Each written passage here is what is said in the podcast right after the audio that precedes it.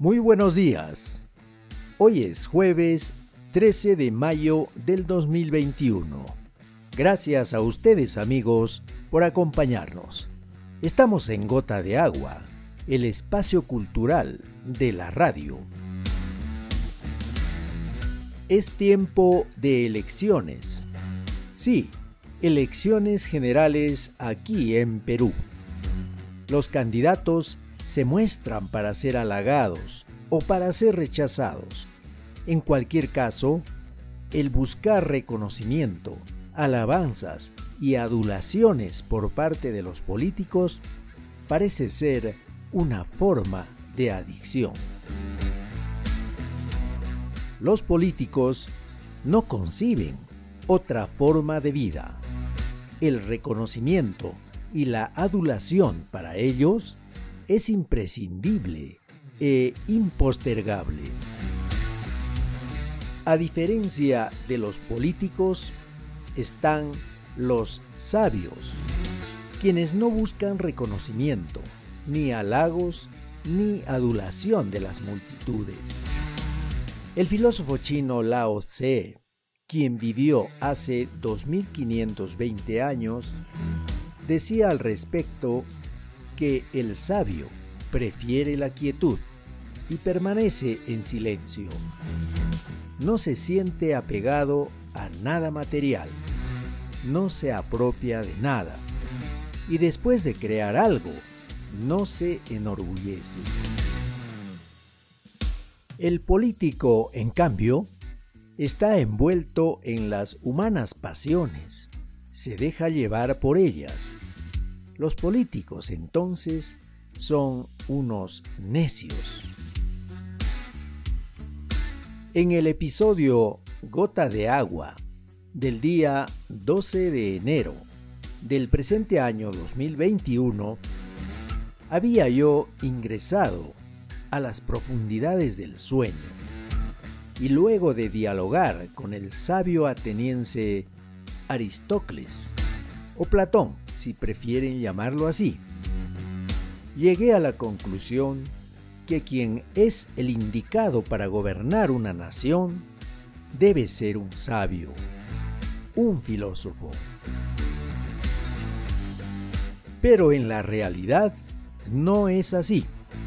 No puede ser así, porque al sabio no le gustan las multitudes ni el reconocimiento, mucho menos los halagos y adulación de la muchedumbre. Los políticos nos encandilan con sus mentiras, son necios, sin embargo, serán elegidos para la administración pública, porque en el fondo, nosotros los electores seleccionamos a alguien que es parecido a nosotros no podríamos elegir a una persona que sea excepcional, un sabio o un filósofo, porque éste no se parece a nosotros. Lo que sucede con los ciudadanos es que fácilmente buscamos oportunidad de acomodarnos al pensamiento de otro. No somos capaces de poner a trabajar nuestras propias ideas, ya sea porque estamos ocupados en nuestras actividades rutinarias o porque simplemente no nos da la gana de hacer el mínimo esfuerzo. Al respecto, escuchemos lo que dice el filósofo inglés John Locke. Confiar en la opinión de los demás es sumamente peligroso, porque en la mayoría de personas hay más falsedad y error que verdad y conocimiento. Pero tercamente, seguimos confiando en mensajes y discursos que lo único que buscan es descarriarnos para que los políticos consigan adulación y reconocimiento.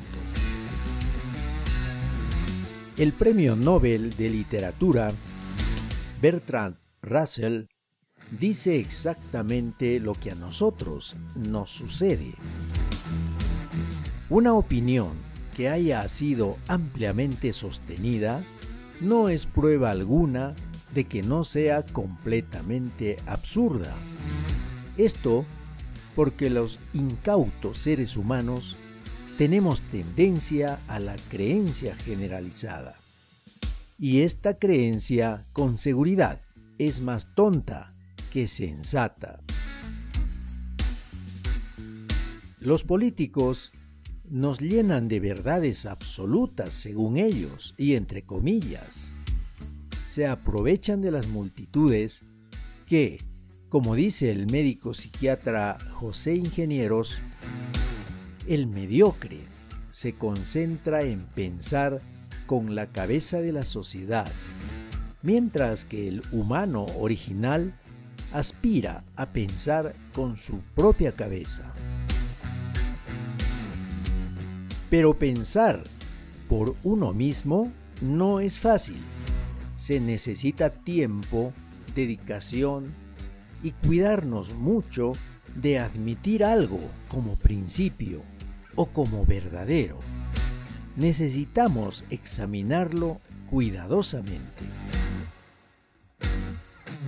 A pesar que vivimos hoy en el siglo XXI, la comodidad de no examinar, de no pensar, nos puede hacer caer en algo parecido al oscurantismo de la Edad Media de los siglos XIV o XV. Los políticos nos tienen como un barco moviéndose al vaivén de las olas. Un día uno está más arriba, al día siguiente el otro sobrepasa al primero y ostenta las preferencias.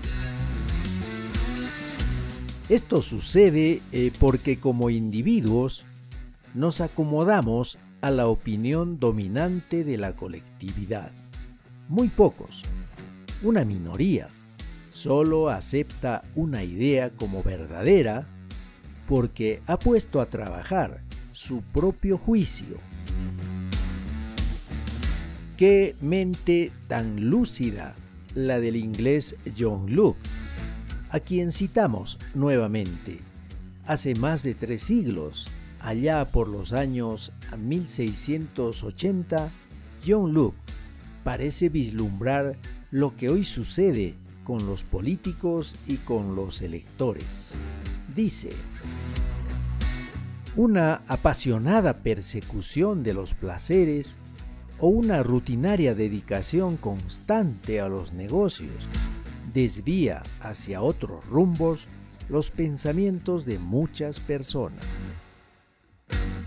Existe pereza, una negligencia general, o bien la particular aversión a los libros, hacia el estudio, hacia la meditación. Todo esto mantiene alejadas a las personas de todo pensamiento serio y se conforman con recibir sin examen y bajo palabra de otro aquello que más les conviene y que está de moda.